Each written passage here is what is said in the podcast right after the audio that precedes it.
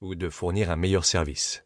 La survie de la blockchain dépendra de ce que vous en ferez, et cela ne reposera pas seulement sur ses caractéristiques techniques. Son adoption sera progressive, à commencer par les développeurs et les start-upers, puis par les gens du techno-business, suivi par les entreprises qui découvriront le potentiel du changement, puis du grand public qui exigera les changements, et enfin des organisations qui avaient jusqu'alors résisté au changement. Mais pour y arriver, nous aurons besoin de plus d'utilisateurs d'applications blockchain, de plus d'applications à créer et de beaucoup plus de développeurs.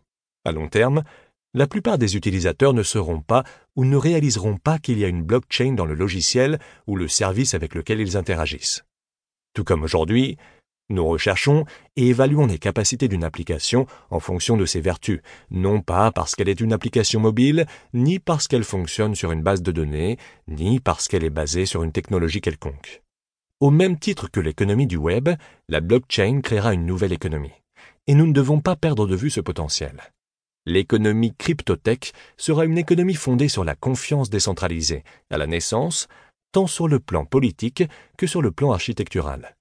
La blockchain donnera un accès égal à tout le monde et réduira le niveau des obstacles à tous ses participants.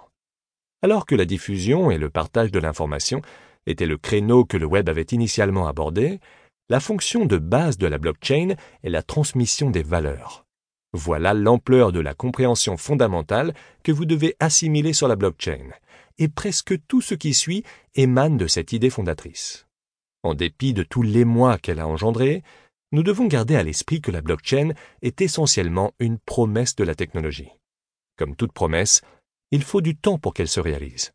Mais pour remplir toutes ces promesses, nous aurons besoin de millions de développeurs compétents en technologie blockchain, de millions de business leaders et de millions d'utilisateurs passionnés et engagés. Tandis que l'avenir de la blockchain peut être vu à travers l'histoire du web, ne regardons pas en arrière. Hâtons-nous d'aller de l'avant. Un grand merci à Laurent pour avoir repoussé les limites de notre compréhension de la blockchain, car la pédagogie est une tâche difficile, mais aussi un noble défi à relever. William Mougaillard, auteur de The Business Blockchain, Wiley 2016. Introduction. Lorsque The Economist titrait en octobre 2015 Blockchain, the Trust Machine, le web et les réseaux sociaux ont très rapidement et massivement relayé l'article. Pensez donc, nous sommes fin 2015, le mot blockchain n'a pas encore atteint le pic de notoriété qu'il connaît aujourd'hui et le magazine The Economist, donc pas n'importe lequel, titrait en couverture que la blockchain était une machine à créer de la confiance et que la technologie derrière le Bitcoin pourrait transformer la façon dont fonctionne l'économie. Rien que ça.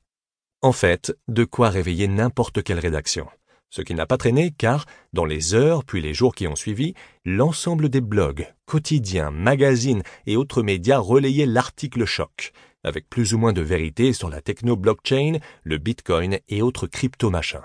Mais bon, la dynamique était enclenchée et la bombe médiatique de The Economist avait fait son effet.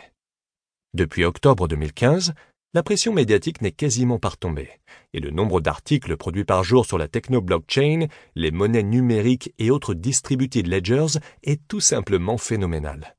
Cette annonce aura eu au moins une vertu, celle de parler de la blockchain, du bitcoin, des crypto-monnaies et des protocoles de consensus distribués, et d'initier la formation du public à une technologie disruptive qualifiée de révolutionnaire par Don Tapscott et en voie d'ubériser Uber, l'ubérisation ultime comme le déclarait Philippe Erlin lors d'une interview.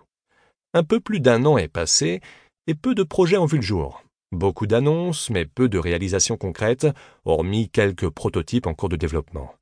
Mais, me direz-vous, n'est-ce pas le lot d'une technologie naissante? Par contre, ce qu'il faut retenir de tout cet emballement médiatique et des échanges multiples et variés qui s'en sont suivis, c'est que l'innovation de la blockchain Dixit Ludwig Siegel, l'auteur de l'article publié dans The Economist, ce n'est pas l'argent, mais la confiance. Rendez-vous compte, une technologie révolutionnaire qui va disrupter de nombreux modèles d'affaires, complètement transformer l'économie et la société, et qui apporte quoi comme innovation? La confiance. Nous voici maintenant au milieu du guet. La pression médiatique va baisser en régime, les consultants vont monter en compétences, les entreprises, grandes puis moyennes, vont s'approprier la technologie, les projets vont se multiplier, les cas d'usage également, La technologie va progresser.